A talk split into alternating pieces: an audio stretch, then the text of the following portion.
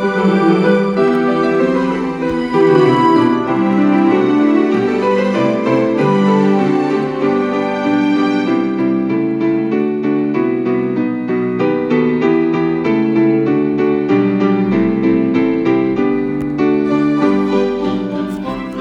días, queridos amigos y hermanos. Bienvenidos a la serie Los Comienzos. Les habla su amigo y hermano Marcelo Ordóñez y los invito a orar. Querido Dios y bondadoso Padre, gracias Señor por la noche de descanso. Gracias por la oportunidad de ver la luz de este nuevo día de jueves. Acompáñanos Señor, ayúdanos, fortalece nuestra fe. Ayúdanos Señor a crecer en la gracia y en la misericordia y en el conocimiento de Cristo Jesús. Acompáñanos en el estudio de tu palabra, lo pedimos en Jesús. Amén. Abran su Biblia conmigo en Génesis capítulo 4, versículos 23 y 24. Un día, Lamec dijo a sus mujeres, Ada y Sila, oíd mi voz, mujeres de Lamec, escuchad mis palabras a un hombre maté por haberme herido y a un joven por haberme golpeado. Si siete veces será vengado Caín, Lamec lo será setenta veces siete.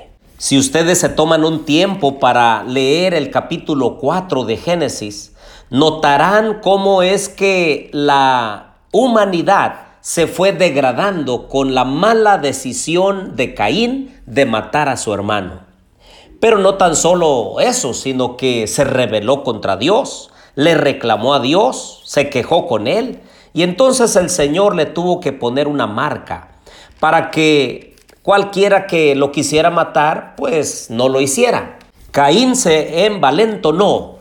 Cuando Dios le dijo que si alguien lo matara a él o fuera vengado, entonces sería castigado siete veces. Y él comenzó con una genealogía de personas en contra de la voluntad de Dios. Llegamos a uno de los descendientes de Caín llamado Lamec. No tan solo tomó una esposa, sino dos. Nosotros sabemos que el matrimonio es monógamo, es decir, con una sola pareja. Y todos aquellos que han tomado más de una esposa han traído grandes tristezas consecuencias desagradables para su vida. Más adelante veremos quiénes fueron aquellas personas que tomaron esa elección y no les fue nada bien. Así que Lamec, ahora envalentonado, mató a dos personas y dijo, si Caín va a ser vengado siete veces, entonces Lamec va a ser vengado setenta veces siete. ¿Cómo es que lo malo se pega rápidamente, no es cierto?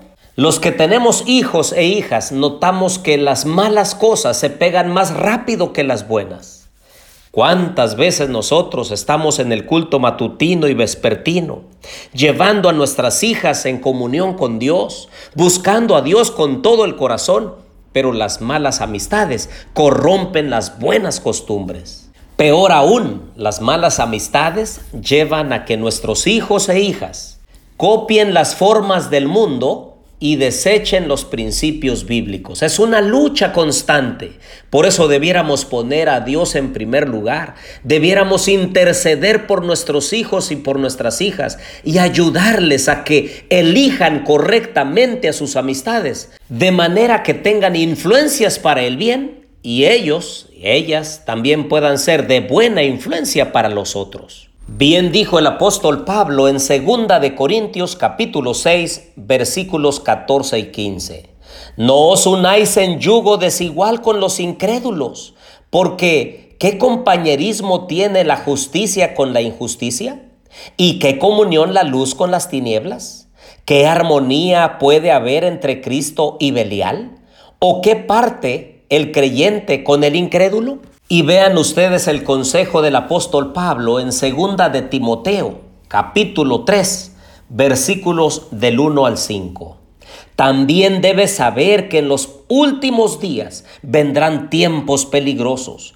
Habrá hombres amadores de sí mismos, avaros, vanidosos, soberbios, blasfemos, desobedientes a los padres, ingratos, impíos, sin afecto natural, implacables, calumniadores, sin templanza, crueles, enemigos de lo bueno, traidores, impetuosos, engreídos, amadores de los deleites más que de Dios, que tendrán apariencia de piedad, pero negarán la eficacia de ella.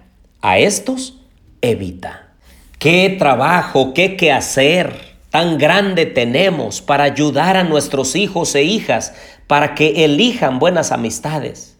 No está solamente hablando aquí el texto sobre matrimonios y noviazgos, sino más bien con quienes se juntan ellos, con quién conviven.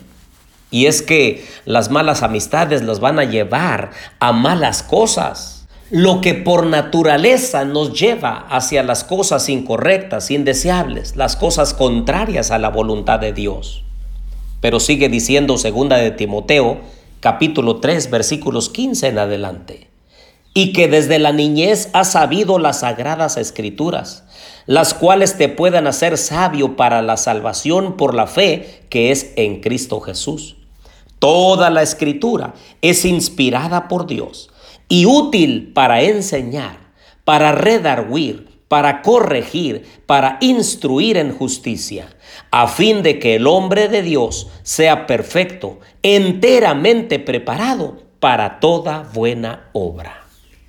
Dios quiera que nuestros hijos, nuestras hijas, nuestros nietos, nuestros familiares puedan tomar la Biblia como algo muy relevante en sus vidas, y limpiar su camino para tomar mejores decisiones, para buscar buenas amistades y también que los principios santos puedan permear en la vida de ellos y los pueda llevar a hacer lo correcto delante de los ojos de Dios. Si un hombre y una mujer, un joven y una señorita, un niño y una niña no ponen a Dios en primer lugar, ni toman la palabra de Dios como relevante, entonces serán como los descendientes de Caín, irán de mal en peor, olvidarán los principios de Dios y entonces seguirán sus propios designios, sus propias inclinaciones y sus propios deseos.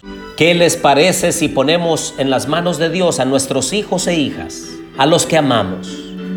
Querido Dios y bondadoso Padre, te pedimos Señor que tomes a nuestros hijos y a nuestras hijas y que la influencia poderosa de tu Santo Espíritu se deje sentir en sus vidas para que elijan buenas amistades, para que los principios santos los sigan sosteniendo como importantes en su vida personal. Señor, condúcelos por el buen camino. Ayúdalos, Señor, para que un día cuando tú vengas en las nubes de los cielos, ellos también puedan ser salvos. Los ponemos en tus manos. En el nombre de Jesús. Amén.